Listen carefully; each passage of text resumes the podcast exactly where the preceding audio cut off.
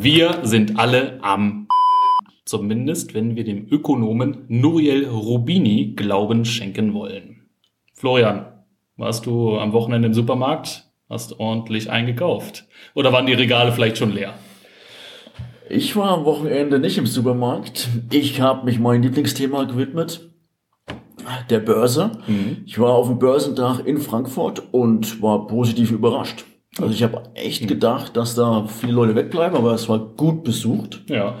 Vortrag war gut besucht, wir haben gute Gespräche geführt und wir hatten auch vernünftig Platz. So konnte der Abstand eingehalten werden zwischen eins bis zwei Metern während des Gesprächs. Ja. War super. Also okay. Aber Corona war trotzdem noch ein Virus, um jetzt nochmal auf Herrn Rubini zurückzukommen. Corona war natürlich ein Thema, okay. aber man muss auch sagen, die Ängstlichen an der Börse, gell, mhm. die halten es meistens auch nicht durch und dementsprechend die Mutigen waren dann eher zum Börsentag und haben sich informiert, haben sich rationale ja.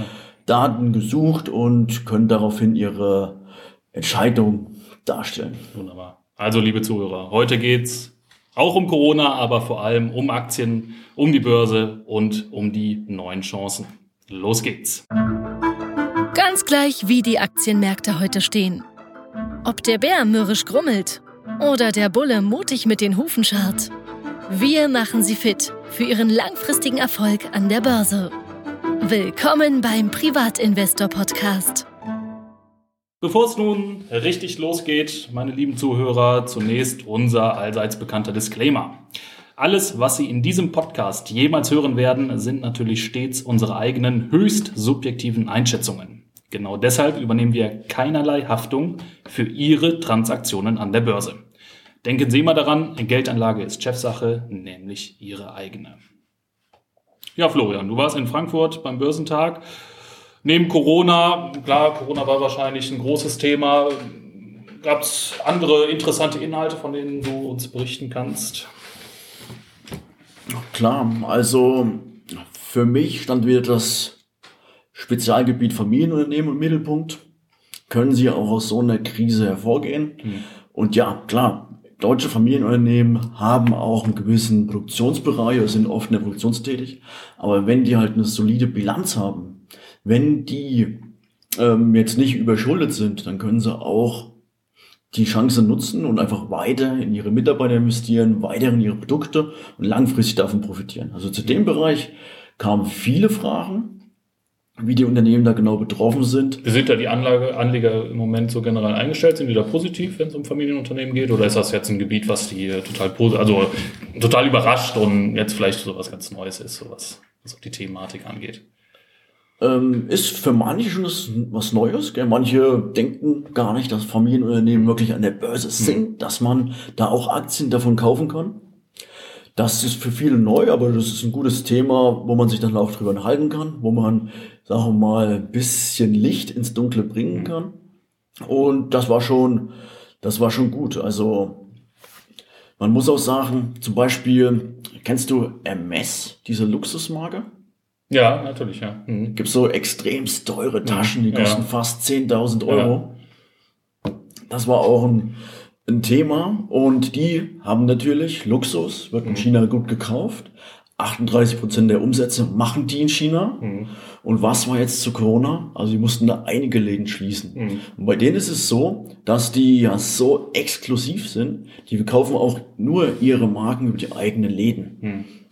Und das Spannende ist, die haben dann teilweise elf, zwölf Läden schließen müssen. Ja. Aber gerade letzte Woche Freitag oder Donnerstag kam der Vorstandsvorsitzende und hat gesagt, wir öffnen sukzessive wieder. Wir haben jetzt nur noch vier, fünf Läden, die geschlossen sind. Es verbessert sich wieder. In ganz China. Also ganz China. Also insgesamt haben die, glaube ich. Ist ja noch nicht viel, elf bis zwölf Läden. Aber wie viele Läden haben die insgesamt in China? Ähm, 45 ungefähr, 45, 46. Ja, gut, ist ja, ja, noch nicht so viel. Da ist ja auch noch Wachstumspotenzial, ne? Genau, also mhm. insgesamt wachsen die sehr dynamisch, ja. weil die halt auch die Sachen verknappen. Gell? Mhm. Also was da entscheidend ist, immer so solche Tasche kaufen kann, mhm. muss man halt andere Sachen, Seidenschal oder irgendwas, eine kleine Box von denen kaufen und muss sich sozusagen qualifizieren, um dann mal so eine schöne Tasche kaufen zu können. Ach. Ja. Erzähl mal, wie, wie läuft das? Das ist ja, hört sich ja interessant an. Also ich muss jetzt erstmal so einen kleinen Seidenschal kaufen, der vielleicht nicht so teuer ist, vielleicht nur ein paar hundert Euro. Und dann schon bekomme 1000. ich praktisch äh, ein Angebot zum Upsell. Jetzt äh, können Sie auch die Tasche dazu kaufen. Also ähnlich macht's ja auch Ferrari. Ja. Bei Ferrari war es ja auch so, wenn man da den Ferrari Enzo Hm. kaufen wollte oder fahren wollte, musste man vorher erst einen, noch einen anderen Ferrari gefahren haben. Ja. Und ich kenne kenn da einen aus meiner Heimat, Ja. der hat auch einen anderen Ferrari halt auf der Autobahn zu Schrott gefahren, aber er durfte sich dann Enzo kaufen. ja, also Trends geht zum zweiten Ferrari. Ne? Notgedrungen. Ja gut, aber wenn wir jetzt nochmal kurz nochmal auf Corona zurückkommen, also so kurz- und mittelfristig sind ja schon Lieferketten unterbrochen, Globalisierung kommt so langsam in Stocken, ne? ist natürlich auch die Frage, haben wir uns so abhängig gemacht von China? Und wie weit, du hast Familienunternehmen angesprochen, inwieweit sind auch deutsche Familienunternehmen vielleicht davon betroffen? Ähm, BMW mit China auf jeden Fall. Also äh, Autoabsatz ist ja, für den Autoabsatz ist China ein sehr wichtiger Markt und wenn der ins Stocken kommt, wenn es keine Staus mehr gibt, Ja, dort vor Ort, dann äh, heißt es dafür auch, heißt es auch, dass die, die Absätze dann natürlich runtergehen. ja, Das ist natürlich absolut der Fall. Ähm, bei anderen Sachen ist das auch der Fall, weil gerade das Thema halt, man soll sich die Hände waschen, man soll sich desinfizieren, aber auch diese Desinfizierung und diese äh, Artenschutzsachen, die werden ja meistens auch in China produziert. Ja. Also ist schon alles sehr global und es ist alles mit Risiko behaftet, aber keiner kann so richtig vorhersehen, wie es kommt. Hm. Und in Zahlen beziffern ist auch schwierig. Ja. Also äh, das Weltwirtschaftswachstum wurde ja ein bisschen korrigiert. Hm.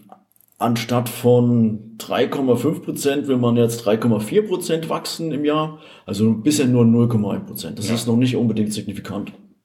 Aber da ist gerade in den Lieferketten noch mehr Dynamik. Also gerade in der heutigen Zeit sollte man halt darauf auf Unternehmen setzen, die von der Bilanz so gut sind, dass sie einfach auch mal aushalten können, ähm, drei bis vier Monate weniger Einnahmen zu bekommen. Hm. Also ein ganz wichtiger Punkt eigentlich für Anleger, weiter dabei bleiben, vielleicht sogar nachkaufen. Ähm, zuletzt Lufthansa ist auch äh, gut runtergegangen, haben wir in der Datenbank. Genau. Könnte man nachkaufen. Oder wenn man es auf Basis von Indizes sieht. Hm. Ähm, der DAX hat letzte Woche 14% verloren. Ja. Erstmal alles rot, ganz bescheiden. Hm. Aber sehen wir es mal andersrum. Von diesen 14%, gell, muss er 16 steigen, um seinen Allzeithoch wieder zu bekommen. Ja. Also, das Geniale ist ja bei der Mathematik, es Hm. steigt dann wieder wesentlich höher, Ja. wenn es wieder steigt. Ja. Und schlussendlich muss man zu Aktionären sagen, dabei bleiben ist das A und O. Hm. Weil wenn nicht, sprechen die Zahlen gegen einen. Oder Pascal? Absolut, Florian. Ähm, es ist ja dann auch äh, an der Stelle einfach sinnvoll, das Unternehmen weiter zu beobachten und äh, solange die These zu dem Unternehmen intakt ist und das Unternehmen fundamental stabil, dann sind dann auch mal äh, ein, zwei oder auch vielleicht auch drei oder vier Quartale, die einfach ähm, nicht optimal laufen oder die dann durch ähm, die aktuelle wirtschaftliche oder gesamtwirtschaftliche Entwicklung beeinflusst werden. Da muss man dann trotzdem dabei bleiben, so, sofern das Unternehmen fundamental einfach gesund ist. Und ähm, ja, das sind natürlich dann auch die Dinge, auf die wir achten. Hm. Aber man muss auch sagen, die Krise hat jetzt vielleicht gerade erst angefangen, in die wir durch Corona kommen werden. Also wir haben jetzt vielleicht ein, zwei etwas härtere Wochen an der Börse und auch erst in der letzten Woche ging es ja so richtig bergab mit dem DAX. Also wer jetzt schon die Nerven verloren hat, der sollte sich vielleicht grundlegend überlegen, ob Aktien so, so das Richtige für, für ihn sind, denke ich. Panik ist nie ein guter Ratgeber. Also, das ist ganz klar und auch deutlich. Macht das eine Studie von JP Morgan. Ähm, die haben wir vor kurzem aktualisiert und von JP Morgan sozusagen abgeguckt. Da geht es um den amerikanischen Index. Wenn man zum Jahresbeginn 1998 Mhm. 10.000 US-Dollar angelegt hätte, S&P 500. Genau. Darum geht's. Ja. Mhm. dann ist es ja so, hätte ich, wäre ich dabei geblieben, hätte ich bis ähm, letzte Woche ungefähr 6,9 Prozent jedes Jahr verdient. Mhm. Aber wenn ich dann das Zittern bekomme und steige im schlechtesten Moment aus, dann verpasse ich auch die guten Momente an der Börse. Weil meistens ist ja so, es geht ein paar Tage richtig steil nach unten, aber dann stellt man fest, okay, die Panik ist jetzt doch nicht auf gesunden Fundament und dann geht es auch mal wieder steil nach oben. Mhm. Also die besten Tage sind ja auch innerhalb von fünf bis zehn Tagen nach dem schlechtesten. Ja. Das Problem ist eben gerade dann auch die äh, Tage dann wieder zu treffen, wenn man vorher ausgestiegen ist. So, ne? Also, Ja, fast unmöglich. ja. Schafft man nicht. Ist auch Blödsinn, ist nervenaufreibend. Dann lieber dabei bleiben und diese kleine Delle dann abwarten. Und dann ist man eben auch auf jeden Fall an einem Zeitpunkt drin, wenn es dann auch wieder ordentlich hochgeht. Ne? Genau. Dann Und wenn- verpasst man diesen Zeitpunkt eben nicht. Und wenn ich den groben Fehler mache und verpasse, steige aus, hab Pech, verpasse den Zeitraum und bin sozusagen bei den besten zehn Tagen nicht dabei, halbiert sich meine Rendite. Ja. Also von knapp 7% dieses Jahr auf 3,5% jedes Jahr. Und wenn ich da jetzt noch döfer agiere und verpasse alle 30 Tage, die besten Tage, dann habe ich sogar eine Negativrendite, also von minus 0,6 jedes Jahr. Dann kann ich es auch gleich auf dem Sparbuch lassen. Ja, ist so die Magie der relativen Zahlen. Ist schwer vorstellbar manchmal, aber solche Grafiken machen macht es dann ganz anschaulich. Die Grafik, die ich hier vor mir habe, bekommen Sie auch dann zum Schluss. Genau, gerne. Ja. Bieten wir Ihnen dann wieder zum Download an, liebe Zuhörer. Zum äh, Thema Corona haben wir auch eine kleine Umfrage gestartet vor ein paar Stunden, erst heute Morgen, weil wir den Podcast hier relativ äh, zeitnah aufnehmen, äh, relativ kurzfristig, ähm, und haben zur Auswahl gestellt ein paar Unternehmen, die wir besprechen, vor dem Hintergrund von Corona und eigentlich ein ganz deutlicher Gewinner dieser kleinen Umfrage war TUI, das Reiseunternehmen. Ähm, hat in den letzten zehn Tagen ja, gut 30 Prozent verloren. Aber eben auch gesehen auf das ganze letzte Jahr über 30 Prozent. Und Dividende steht entsprechend im Moment bei 7,3 Prozent. Ähm, was habt ihr dazu zu sagen? Ist an sich ein ganz spannendes Unternehmen, weil man sich auch die Frage stellen muss, großer Konkurrent ist ausgeschieden aus Großbritannien Hm. mit Thomas Cook. Ja. Sind ja insolvent gewesen und kann TUI davon profitieren? Hm. Und was belastet das Unternehmen aktuell? Wie geht's weiter? Da muss man sich die Frage stellen, was ist denn TUI eigentlich? Und TUI hat aus meiner Sicht zwei große Standbeine, die vernünftig aufgestellt sind und Werte generieren. Das ist so einmal der ihre Hotelketten. Hm. Wir haben einige Hotelketten. Marken waren Rio, Robinson gehört noch dazu, Ja, Robinson Clubs und TUI Kid Club und sowas. Also auch richtig weit verbreitete äh, Hotels. Ja. Und da gehören den meistens auch die Immobilien, wo die Hotels drin sind. Okay. Hm. Also also auch schon mal ein Wert, der äh, belastbar ist. Mhm. Das hat zum Beispiel Thomas Cook nicht gehabt. Ja. Die waren nur ganz nah an der Oberfläche, die hatten kaum Werte Mhm. in der Bilanz. War reiner Dienstleister praktisch. Ja. Vermittlung. Genau. Und was man halt auch sagen muss, die haben eine Schiffsflotte. Mein Schiff gehört ja dazu. Und da sind wir uns bewusst, dass gerade die Schiffe ja schon äh, einen gewissen Vorteil haben. Denn wenn du mal auf dem Schiff warst, stellst du fest, okay, wenn ich dort vor Ort bin, dann muss ich oder nehme ich auch die, die Serviceleistungen in Anspruch. Wie zum Beispiel der Fitnesstrainer oder jemand, der ein, für eine Veranstaltung plant und einen auch mitnimmt auf Veranstaltungen. Beziehungsweise, wenn ich mal ein besseres Steak essen will, dann bin ich auch an die Schiffspreise gebunden. Ja, man ist ja auf dem Schiff, man kann nirgendwo anders hin, man muss eben die Dienste annehmen, die da so angeboten werden von dem alleinigen Veranstalter. Ne? Das ist schon fast ein Monopol. Ja, Kann man Monopol auf hoher See, ne? Ja. rechtsfreier Raum. ja.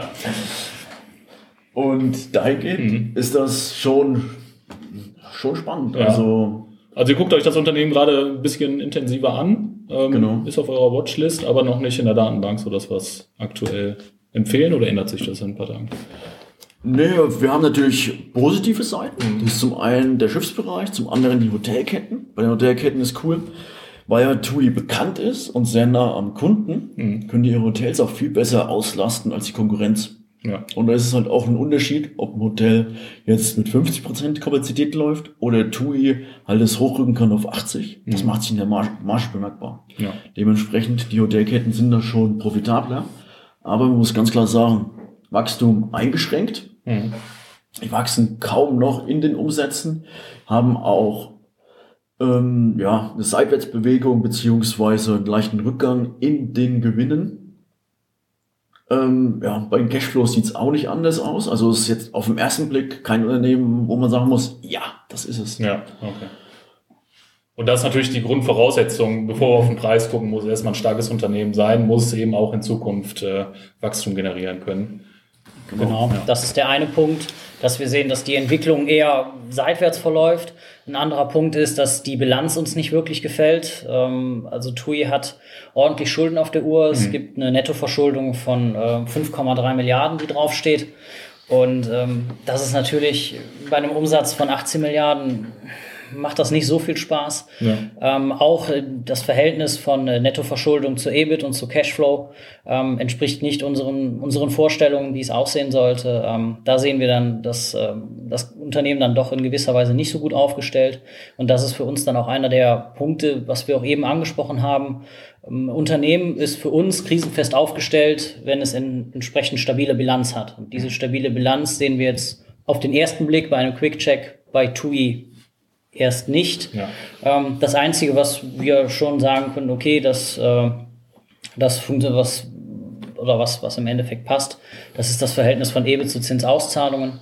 Ähm, sonst sind wir aber nicht wirklich begeistert von der Bilanz. Ja, okay. Ich sehe schon in eurem äh, in eurer Excel-Tabelle, da blinkt sehr viel rot. Also das ist jetzt erstmal kein Kauftipp für Anleger, aber haben wir vielleicht äh, ein positives Investment, ein lukratives Investment gerade jetzt in der Situation, wo die Kurse ein bisschen runtergehen? Also ein Blick wert ist auf jeden Fall mhm. Booking.com. Ja, absolut. Nutzt du das, wenn du mal eine Reise Ich habe es, glaube ich, ein, zwei Mal versucht, aber war dann sehr schnell abgeschreckt von diesen ganzen Push-Meldungen. Ne? Also ihr kennt das wahrscheinlich auch. Ne? Jetzt hier noch drei Zimmer frei und ja, ja. zehn Kunden äh, gucken sich auch das Zimmer an und jetzt sofort buchen. Das war mir zu nervig. Da gibt's andere äh, gute Anbieter, ähm, die ich dann eher nutze. Aber Booking.com habe ich, glaube ich, wirklich bis zum Abschluss einer Buchung äh, nicht genutzt. Immer mal wieder drauf geguckt, aber wie gesagt, dann wird doch zu pushy alles. Das kann ich mir vorstellen. Die ja. probieren da halt Druck zu erzeugen, mhm. dass man da ohne großartig Vergleiche abschließt bei denen. Aber ja, unter uns gesagt, sollte man dann schon ja auch sich nicht unter Druck setzen lassen. Mhm. Und wenn da ein spannendes Hotel ist, dann ja, kann man auch mal dort anrufen. Mhm. Und für Anleger interessant? Für Warum? Anleger ist es schon spannend, mhm. weil sie ja eine gewisse dominante Stellung haben und sehr, sehr gute Margen erzielen kann. Mhm. Also operative Marge von 35 Prozent. Ja. Super, nett, freut uns. Wie kriegen die das so gut hin, gerade in der Branche? Also da stelle ich mir vor, sind die Margen noch sicherlich eher gering, oder? Ja, es ist ein sehr asset Geschäftsmodell. Ja. ja. Wir haben ja selber wahrscheinlich ganz geringe Kosten. Mhm. Das sieht man auch an der Bruttomarge. Die liegt bei über 96 Prozent. Ähm, die agieren ja wirklich nur als Vermittler. Genau, ja. ja. Mhm. Und die Marge im Hotelbusiness ist auf jeden Fall gering. Mhm. Aber wenn da jetzt Booking sich draufsetzt und gewisse Skaleneffekte erzielen, die sind die größten, mhm. dadurch haben die dann auch vernünftige Margen, vernünftige Cashflows. Ähm, ist vielleicht die Frage, ob das so langfristig so haltbar ist, dieses Geschäft oder dieser Erfolg in dem äh, Geschäftsmodell, weil es ja doch sehr so Performance-Marketing-lastig ist. Bin ich bei dir. Da kommt schnell auch ein Konkurrent, der vielleicht äh, als Seiteneinsteiger irgendwie aus einer anderen Branche viel Geld mitbringt und da einfach viel Kapital einsetzt und dann schnell äh, eben Konkurrenz dann ja. aufmacht für Booking.com. Google. Google macht ja. den aktuell richtig Angst. Jetzt schon, ja. Aufgrund dessen, dass, oder auch anderen Anbietern, jetzt nicht nur Booking, sondern auch TripAdvisor oder Expedia. Ähm, früher war es ja so, wenn ich bei Google mir Hotel Köln. Ja. Dann kam dann oben eine Anzeige und dann kam eine vernünftige organische Suche. Mhm. Also halt auch Anzeigen, wo man nicht dafür zahlen muss. Ja. Und das äh, hat dann auch immer kostenlosen Traffic generiert. Mhm. Mittlerweile ist ja Google so stark in diese Schiene reingefahren. Ja, äh, es gibt eigentlich kaum noch kostenlosen Traffic, so wirklich für die, für die Anbieter. Ne? Genau. Das ist die ersten drei, vier, kennen Sie selber, liebe Zuhörer, wenn Sie was googeln, die ersten zwei, drei äh, Einträge ähm, nach der Suche sind ja meistens Anzeigen. Genauso auf der rechten Seite, da in diesen kleinen Feldern. Ja.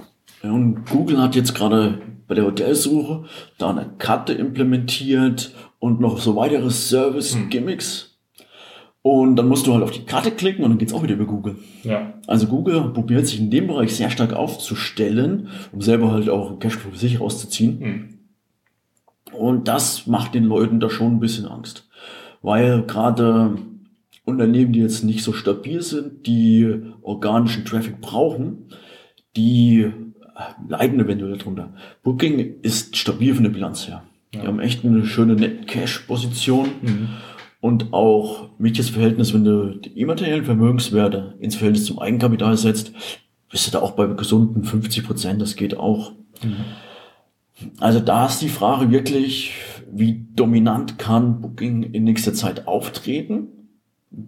Der ihre übergeordnete Vision ist ja, sie möchten die Barrieren für Reisende reduzieren.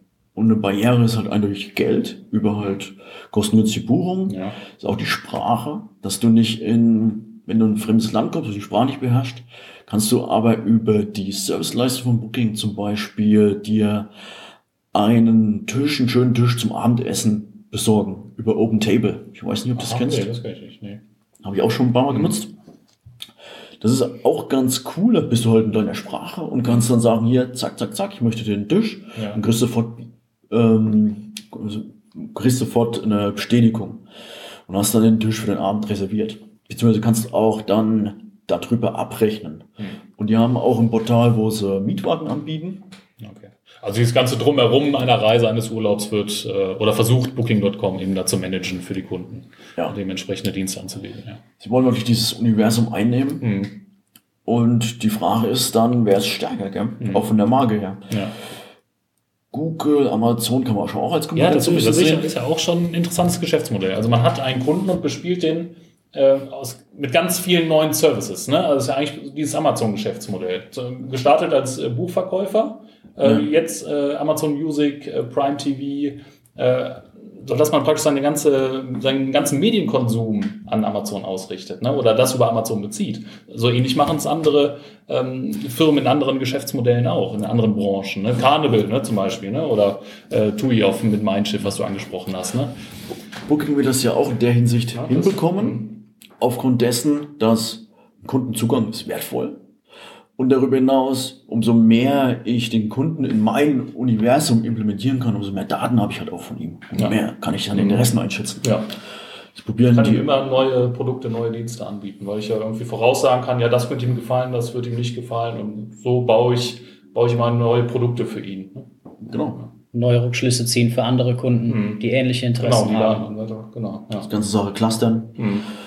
Das ist schon gut. Und also bilanztechnisch kann man sagen, Coronavirus wird auf jeden Fall ähm, Spuren hinterlassen, auch bei denen im operativen Geschäft, Mhm. wenn weniger Reisen möglich ist, viele Angst haben vor dem Reisen, dann haben die auch Probleme, aber die Bilanz ist gut und sie werden das überstehen und sie kaufen auch kräftig Aktien zurück. Mhm. Das ist mir teilweise zu stark aufgrund dessen, dass auch in der Vergangenheit war der Kurs recht hoch. Ja, Wenn ich da kräftig Aktien zurückkaufe, Hm. kann es auch zu einer Wertvernichtung kommen. ja. Ähm, wenn Sie jetzt natürlich Ihr Aktienrückkaufprogramm beibehalten oder noch steigern können, könnte es zu einer Steigerung des inneren Werts kommen. Wir haben aktuell ein Kursgewinnverhältnis von 17. Mhm. Aber viel spannender ist ja die Free Cashflow Rendite. Und da kriegt man aktuell 6%. Okay. Ja.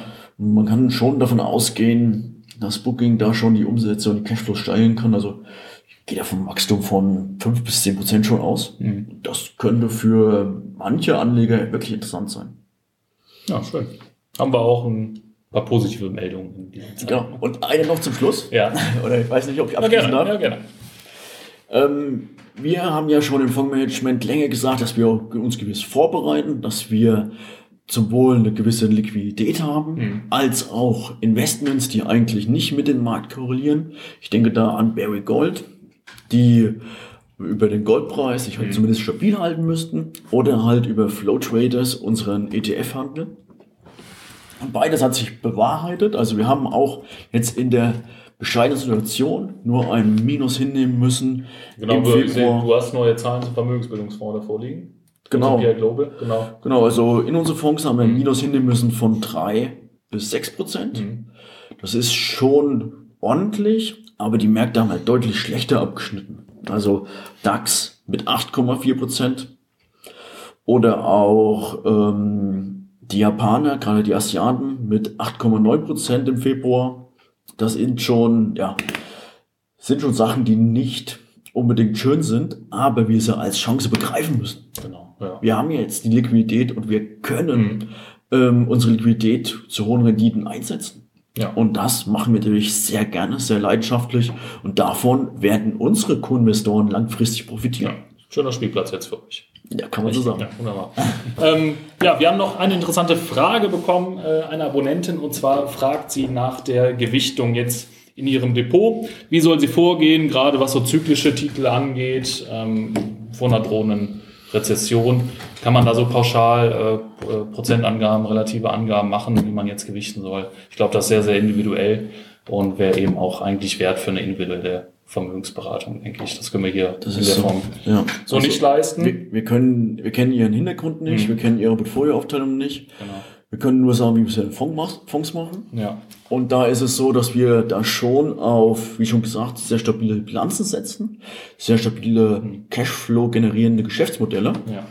und wir schon Zykliker ein bisschen niedriger gewichten als sonst. Mhm. Aber hingegen, ähm, manche Zykliker fallen natürlich auch kräftig, in Ja. so Krisen. Mhm. Und dann wird's spannend, weil wenn sie dann einen richtig guten Zykliker finden, der hohe Margen generieren kann, der eine starke Bilanz hat, dann kann das auch einen sehr guten Schwung nach oben bedeuten. Glücklicher bedeutet eben auch, die gehen auch schnell wieder hoch, denke ich. Wenn man den guten findet, ja. Ja, genau. Habt ihr noch Themen, Jungs? Pascal? Hast du noch was auf der Seele? Auf der- Erst, erstmal nicht. Also ich, ähm, wir sind mit der Performance zufrieden, die wir jetzt Hm. äh, trotz des schwierigen Marktumfelds äh, erreicht haben, dass wir ähm, zwar auch verloren haben, aber eben deutlich weniger als das unsere Vergleichsindizes gemacht haben. Ja, das ist ja schon ein Wort. Also minus 3% statt äh, minus 7 bis 9%, was die Indizes so bisher hergaben das Jahr. Genau, das ist für uns dann auch die Vorgabe und wie Ja. der Florian auch schon sagte äh, und du auch, für uns ist das jetzt eine schöne Spielwiese, die Kurse kommen runter und ähm, wir haben jetzt entsprechende Unternehmen im Auge. Also dürfte ruhig auch noch ein bisschen was anhalten, diese kleine Rezession. Zumindest auf den Märkten, was den gesundheitlichen Status natürlich angeht, so weltweit und von den einzelnen Patienten natürlich nicht. Aber Ja. generell begrüßen wir es natürlich, wenn die Kurse jetzt runtergehen, gerade nach den letzten Monaten, wo es, wo die Märkte doch schon sehr heiß gelaufen sind. Ne? Genau, auch nochmal zum Thema Börsentag Frankfurt. Ja. Kann ich meine, meinen Chart wieder zeigen mit dem Buffett-Indikator, wo einfach ähm, Marktkapitalisierung im Verhältnis zur Marktwirtschaftsleistung steht. Und da war es halt schon so, dass ihr die Marktkapitalisierung deutlich über der Wirtschaftsleistung lag. Hm, Und das muss sich halt auch langfristig Muss irgendwann normalisieren. genau. Und wir sind, jetzt liegt es mittlerweile wieder ein Tick drunter. Hm, Und das können wir natürlich als Chance begreifen. ja, okay, wunderbar. Ich denke, das war's dann für heute. Wir sagen Tschüss, liebe Zuhörer, bleiben Sie uns treu, bewerten Sie uns gerne, geben Sie uns ein Like, Kommentar, abonnieren Sie unseren Podcast und ich denke, wir melden uns in ein bis zwei Wochen wieder mit einer neuen Episode. Bis dahin, Ihnen alles Gute, bleiben Sie gesund und munter, investieren Sie fröhlich, äh, wir bleiben auch aktiv. Bis dahin, Tschüss. Servus. Ciao.